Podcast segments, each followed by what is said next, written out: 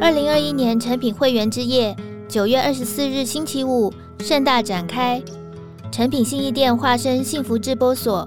晚上七点起，踢踏舞、爵士乐、演唱会、诗歌分享等超过二十场精彩活动，让你在门市及线上同步感受幸福。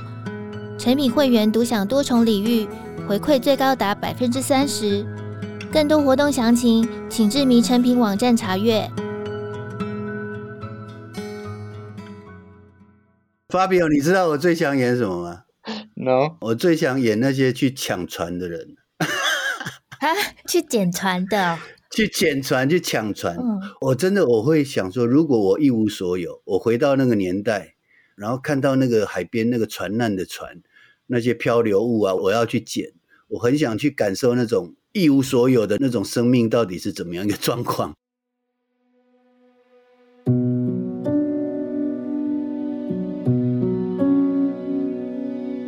欢迎收听迷诚品 Podcast 放送观点。在这个单元里，我们邀请各行各业的来宾对谈，透过多元主题分享，一起领略思想的跨越以及对美好生活的想象。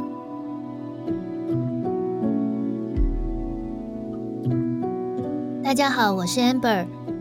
最近网络上流传着一张跟历史课本有关的梗图哦，是以一八六七年发生在台湾南方的罗妹号事件为分界。听过这个事件的人呢，一定是四十岁以下的朋友；四十岁以上的，差不多很多人都只听过牡丹社事件，根本没有听过罗妹号。那也更别说是南甲之盟这份台湾原住民代表。卓奇笃跟美国人李先德签署的一个国际救助的协议。那今年的八月，公共电视台的剧集以罗妹号事件改编的影集《斯卡罗》开播。那开播以后，引发非常大的回响哦。不仅是探索台湾历史跟原住民文化的声量变得非常的热闹。连带的，我们也可以看到，像是日本时代几位日本人类学者对于台湾原住民调查的书籍，像是鸟居龙藏、伊能嘉矩、森丑之助这几位的书也都在版。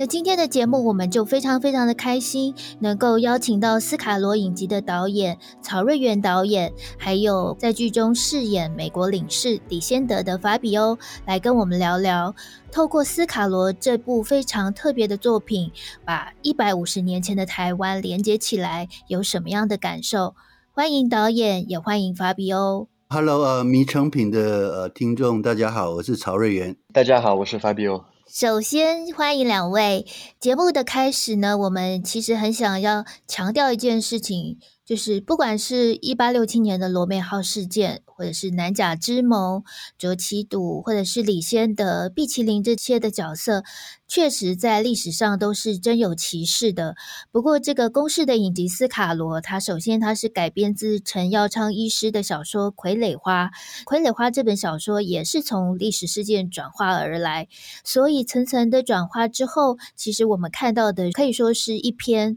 精彩的故事哦。那长年以来，社会大众对于台湾历史比较多的理解，大概就是到日本时代的后期，一百五十年前的台湾到底是什么样的样貌，住着什么样的族群，他们之间有什么样的来往，发生什么样的事，都要花很多很多的心力去理解。那我们从八月一看到斯卡罗的预告开始哦，大家就非常的惊喜而且兴奋，因为整个制作的维度还有整个效果，真的是非常令人的期待。那当然，开播之后也引起很多的讨论哦。我想首先先请曹瑞元导演来分享，呃，当初是怎么样接下这个案子？因为我们在其他的专访里面也有看到，其实当初同事们都超级不希望你能够接下这个案子，但是您是呃有一个很像是一个期待、一个使命感来做这出戏。首先，先邀请您来分享。首先有一个是我觉得呃，政府他第一次。是用一个旗舰的一个制作经费来做这个完成这个案子，其实是我们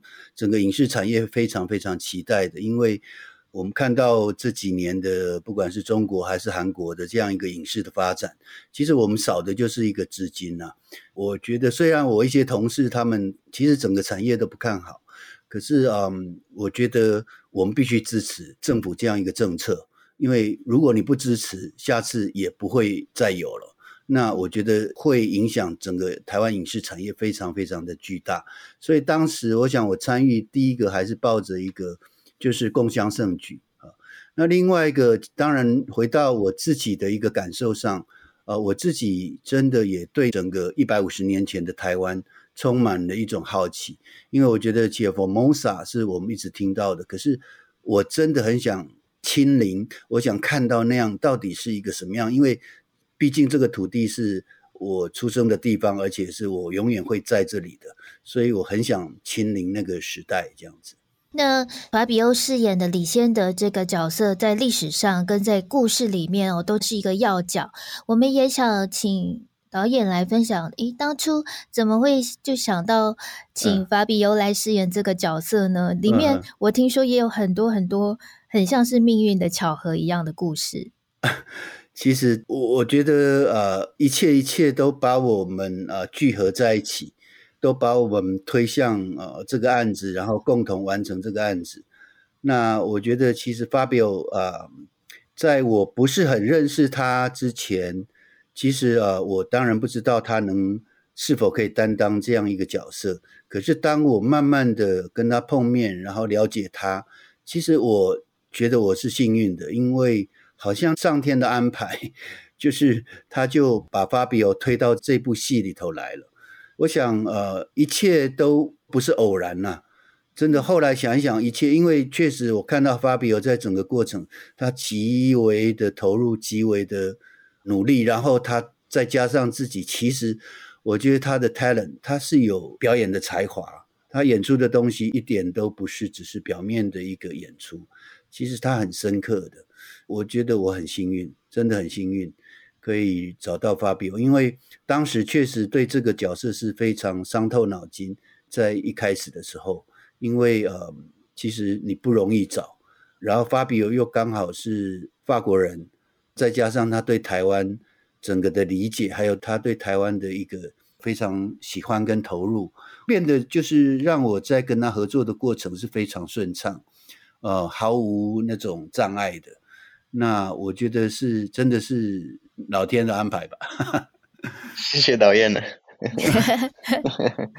要我们接着来邀请法比欧来聊聊你饰演的这个李先德这个角色哦。从剧集的一开始，其实我们可以看到李先德这个角色，好像他就是一个有自己的对于，比如说要做的事情，什么样才是对的事情，他有一个看法。所以他绝对不会接受什么缴个钱罚款啊，就不关了犯罪的人，或者是他对于文明跟秩序这两个名词或者是做法，他一直念兹在兹哦。那从前面一两集，我们可以感受到李先德这个角色好像是充满了有一点点比较像是愤怒的角色。但是随着剧情的推进，比如说他后来来到台湾，跟毕启麟还有跟蝶妹一起去，可能是到原住民的土地上，或者是跟清国的官员有一些交际的时候，他的角色整个会软化，或者是展现了他外交官运筹帷幄的一些能力。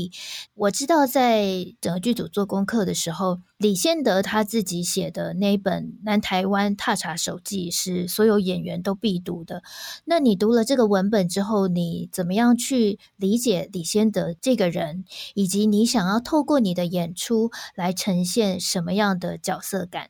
其实我读了这本书之前，我研究李先德的一些背景啊，因为我知道这个人很独特，他是在法国出生，可是很年轻的时候，二十四岁的时候就搬去纽约。当美国人，然后去打那个南北战争，南北战争，呃，对，然后后来被派到厦门，然后来到的是台湾。我是觉得李贤哲，他不认为他是美国人还是法国人，他是全球公民，嗯，不管他去哪里，我觉得他一直在寻找一种被认同的。那我读呃《佛摩沙旅行笔记》的时候。其实我可以刚刚说到李仙的一到台湾，第一次见面的一些当地人啊，看到他们的生活方式啊，新的文化，我觉得李仙的是一个雄心勃勃的人啊，但他也有这种理想主义的人。嗯哼，嗯，因为戴锡安可以带文明。他到台湾的时候，其实他认为为他自己是一个美国将军、美国外交官，他会有莫种的影响力。可是其实不是这么简单的。嗯哼。然后我觉得最有趣的是，可能一开始他的任务都是去找船员嘛，可是后来慢慢他的任务变成找到自己。嗯哼。然后透过十二集，大家会看到，其实每个角色会影响这个李现的这个人。确实，我们看到他，不管是跟医生，或者是跟蝶妹，或者是跟总兵，他们的互相的来对应的时候，你会看到他好像一刚开始对于这些人都是。有所防备、有所距离的，但是后来当然也经过呃，透过毕麒麟的协助，他对这些人的个性或者是怎么样跟他们沟通会更有理解。那我们也借此慢慢看到李先德他这个人的呃形象，或者是他整个人的那个人性更加的立体。嗯哼，没错，因为我觉得李先德其实这个人他的个性其实很硬。我觉得很有趣的是，嗯、他很喜欢手机石头，可是他本身就是一块石头。是外面很硬，很冷，嗯嗯。可是你无法知道他的内心世界。这个内心世界也蛮有趣的，因为我们在后来看到李先德他有机会开始跟大骨头头目卓杞笃开始谈和平协议的时候，我们就可以感受到，呃，在故事里面，李先德跟卓杞笃他的来往其实是还蛮真心的，保持着真心的。我知道。虽然比如说李贤德啊、蝶妹、水仔、头目，他们是来自不同的世界，但是他们都是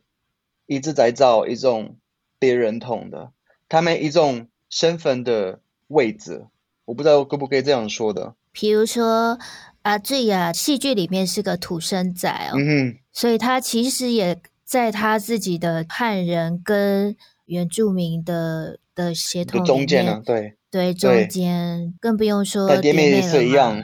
是的，那其实头目也是，大算是是头目，但是他也需要控制，这是每一个呃 tribe，嗯，每个部落，每个部落。对，我觉得透过这个冒险，透过这个人物，李仙得会慢慢的是改变呢，自己找到很多答案了，对自己。我也想聊聊，就是 Fabio，你在那个戏剧里面，其实你，呃，因为要请清朝的官员帮美国人到南部去找船员嘛，所以跟这个总兵的交际，怎么样能够说服他们积极的去帮你救人，这个过程也是很有趣哦。尤其在美国的将军贝尔将军也来到台湾，他自己要来救援任务的时候，诶，这个李先德在美国海军跟清朝的官员之间做了一个很有趣的协调跟一个交涉，你我觉得你的诠释，你怎么样去理解，而且演出这个非常灵活而且非常聪明的一个交涉呢？其实我觉得李先德跟总兵他们是互相利用，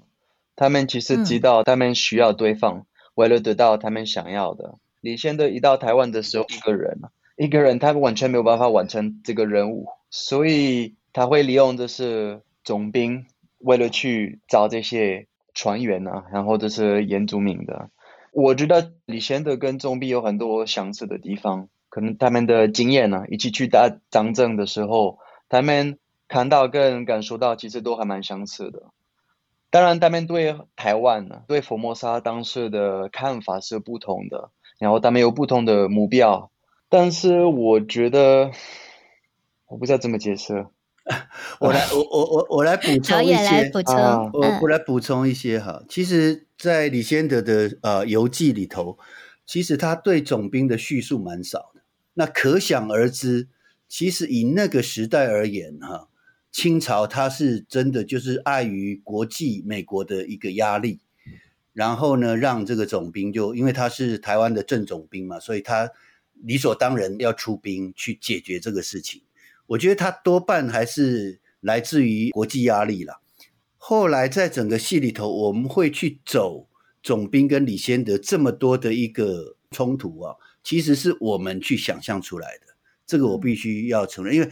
找了这个总兵跟总兵的冲突，其实李先德在整个故事里头会非常的没有重心，他没有一个主力。所以说，我觉得以现在去想那个时候哈，而且以当时的清朝，其实他刚打输了一个割地赔款，其实是很弱的。所以当有这个外国势力来的时候，其实他们必须要去执行，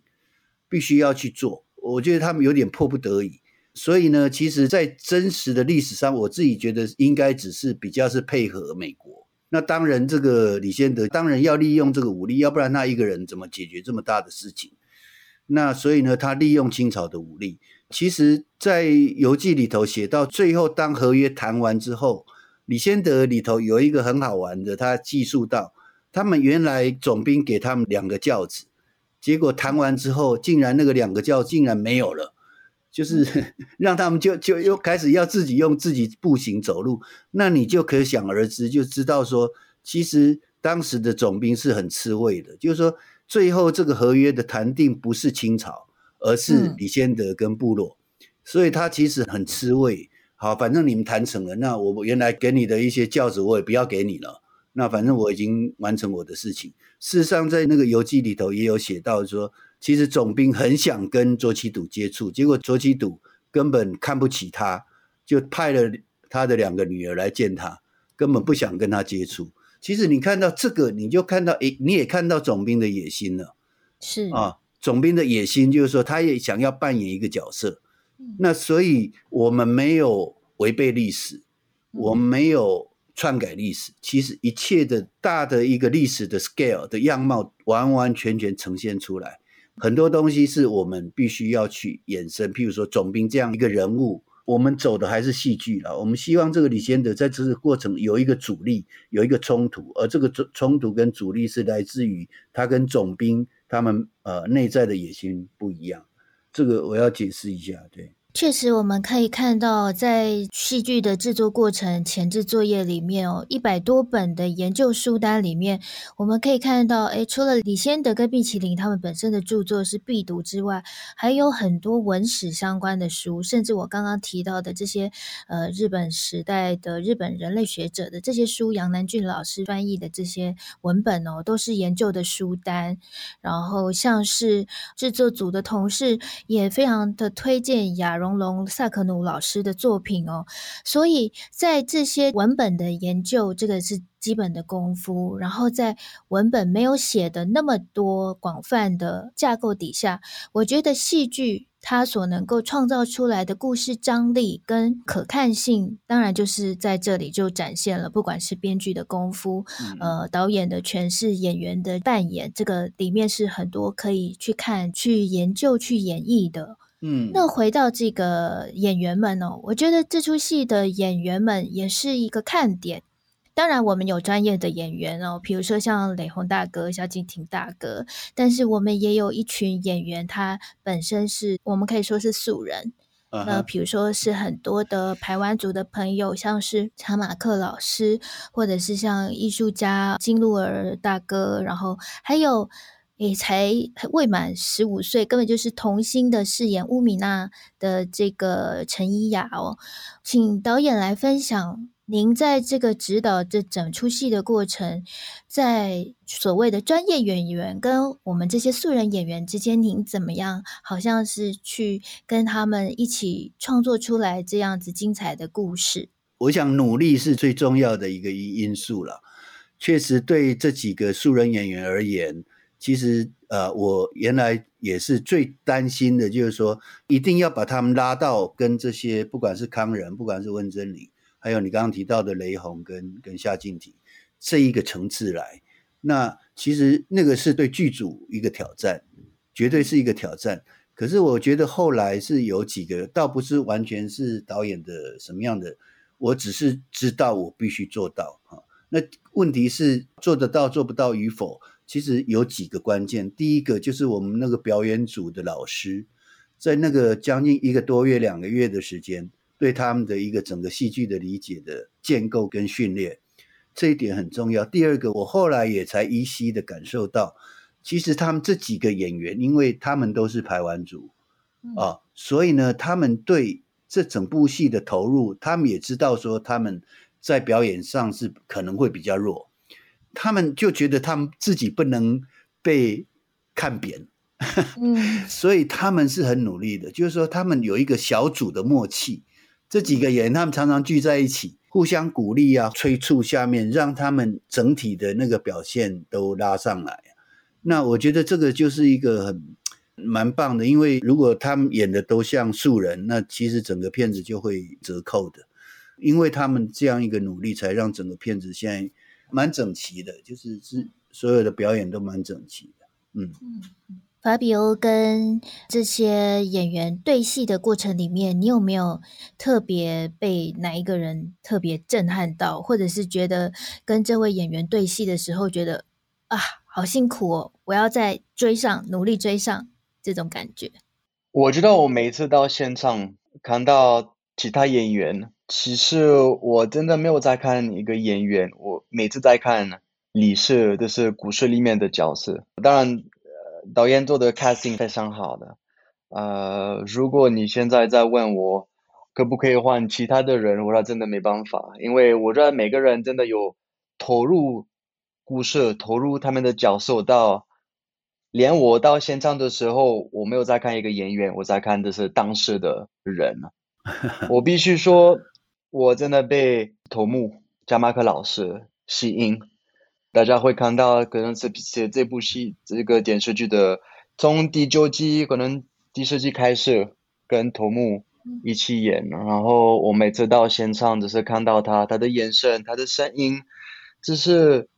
他一种气质真的会吸引你，真的会影响你。其实每个演员都给我很大的的启发。因为身为一个年轻演员，我到现场的时候，当然我压力很很大。我当时真的很幸运，我可以跟这些演员就是有这个交流，然后就是互相帮忙。其实我我很想念的拍摄的过程。你看，你碰到的都是好演员，真的，不管是建建伟，不管是康仁，嗯哼，还有呃那个毕淇淋，嗯哼，然后那个查马克老师，哇，他那个。那个气质，还有他那个整个站在那个场，尤其像你们呃在谈合约的那个，对，还有在部落的他那个气场，哇，真的是，我觉得真的演员就是互相的帮衬。现在在这个时候，法比欧饰演的是李先德哦。假设让法比欧，你如果真的让你回到一八六七年那个时代，你会想要成为哪个人吗？比如说，你会想要变成啊自己的这个角色吗？或者是你想要试试看哦，好像个性更柔软、更更活泼一点的碧淇淋吗？还是你想要体会一下大头目他面对部落内的对他的一些挑战跟质疑，然后一方面又要对外保护部落的这个很重要的一个任务？嗯，我我知道很难回答这个问题啊。看看导演下一下下一次要拍什么，我就可以演。没有，呃，Fabio，你知道我最想演什么吗？No，我最想演那些去抢船的人。啊，去捡船的？去捡船，去抢船。嗯，我真的我会想说，如果我一无所有，我回到那个年代，然后看到那个海边那个船难的船，那些漂流物啊，我要去捡。我很想去感受那种。一无所有的那种生命到底是怎么样一个 状况？我很想、很想、很想感受一下。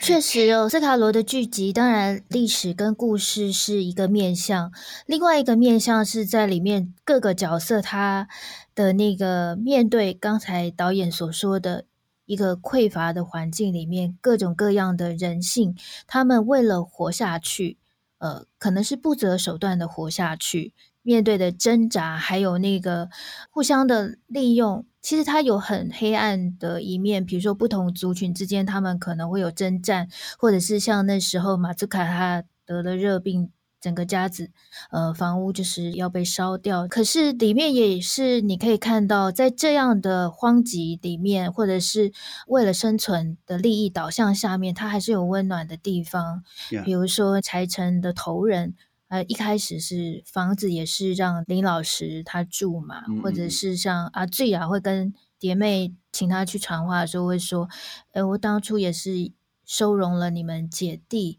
所以这个人性，尤其是在荒瘠之地的求生的人性哦，在这出戏里面透过各个角色表现的非常的精湛哦。嗯，我也想请导演多聊。其实人性还是对人，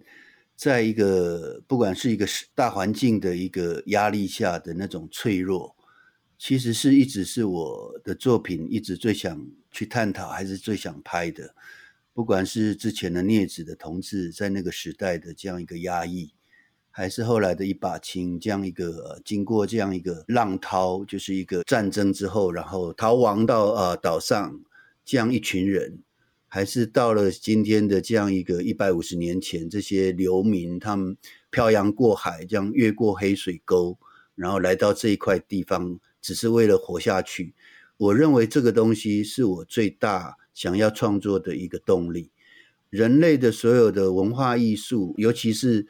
呃一些创作，基本上都在想要去看到这种人性里头这些很细致细微的东西。我觉得大家大可以不要一直把它专注在所谓的历史，还是政治，还是意识形态上。真的，你用一个创作，用一个艺术的眼光，让大家有更多的理解、包容，然后看到那个匮乏的年代走到今天的台湾，我觉得我们应该是充满感激，我们应该是充满的珍惜。我觉得历史是很多的一个拼凑，很多历史学家的一个补充了，所以我才讲说，一部片子不可能。整个去还原还是完成一个历史，骗子绝对没有那么伟大，反而是我觉得我希望我的骗子能让大家看到更多的人性，然后你开始对人开始有一种悲悯，对整个过程有一种珍惜，你会爱上这样一个地方，大家可以一起在这个。更包容的，再相容的活下去，这样子。我想人性跟环境哦，跟时代当然也是脱不了关系。嗯、刚刚导演也有提到，您知道过孽子也有一把青这样的时代，然后再来是这个一百五十多年前的斯卡罗。您有没有哪一个时代，或者是哪样的背景下的因之而激发的这些人性的故事，是您下一步挑战的目标？有这样子的时代吗？如果说你下一步时代的话，我很想把二二八拍出来，因为当时拍一把青，我是想要对那个逐渐凋零的那个真正经历浪涛的那一群人，那两三百万的的这样一个漂洋过海的年轻人的生命做最后的致敬。我觉得我们也得把二二八拍出来，看到当时这样一群台湾年轻人的一个处境。还有他们遭遇这个时代的一个状态，当然另外一个就是呃牡丹社了，其实就是伴随这个罗美号下来的牡丹社事件。牡丹社完成，其实台湾近代大概都接续起来了。接下来的日据时期，我们有很多电影了，还有民国时期也很多片子。那所以我 我常笑着讲说，我是不是把牡丹社跟二二八拍完，我就应该就可以休息了。啊。法比欧有没有特别想要挑战哪一个时代？